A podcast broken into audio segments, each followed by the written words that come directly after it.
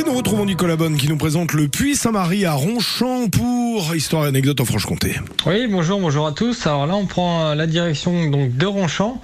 Et Ronchamp, comme euh, de nombreuses villes euh, du nord euh, de, de, de la région Bourgogne-Franche-Comté, ben, la ville a été marquée par un passé minier assez remarquable qui est encore visible aujourd'hui avec le puits Sainte-Marie, qui est un peu le symbole de l'essor industriel de Ronchamp au milieu du 19e siècle.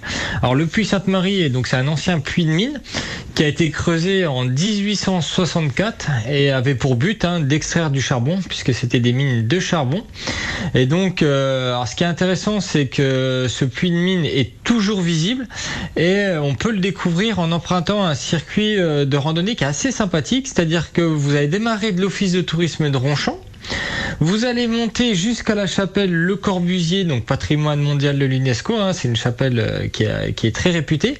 Et en redescendant de la chapelle, vous allez voir donc ce fameux puits de mine qui a été transformé euh, à la fin du 19e siècle en puits d'aérage principal pour les, autres puits d'extraction de la mine.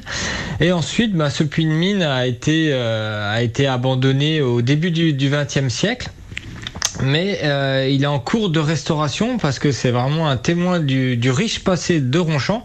Donc bien évidemment, hein, toutes les galeries, euh, les entrées ont été obstruées, mais le puits de mine est toujours visible et c'est euh, assez remarquable et c'est assez étonnant. Hein. On redescend de la chapelle Le Corbusier, on est un peu en sous-bois et paf, on tombe sur ce gigantesque puits de mine, donc qui est très joli à découvrir.